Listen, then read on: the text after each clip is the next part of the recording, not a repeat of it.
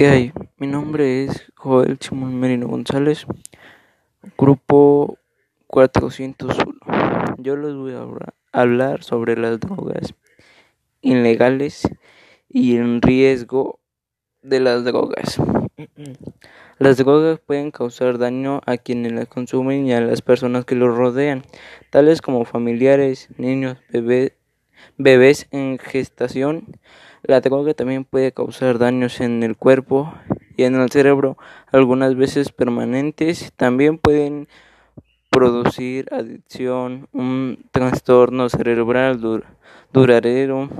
En el consumo frecuente de las drogas, primero causa Primero causa de una pérdida importante de la identidad y el sentido del propósito vital de la persona, la cual se hace presa de la droga y pierde la, libertad.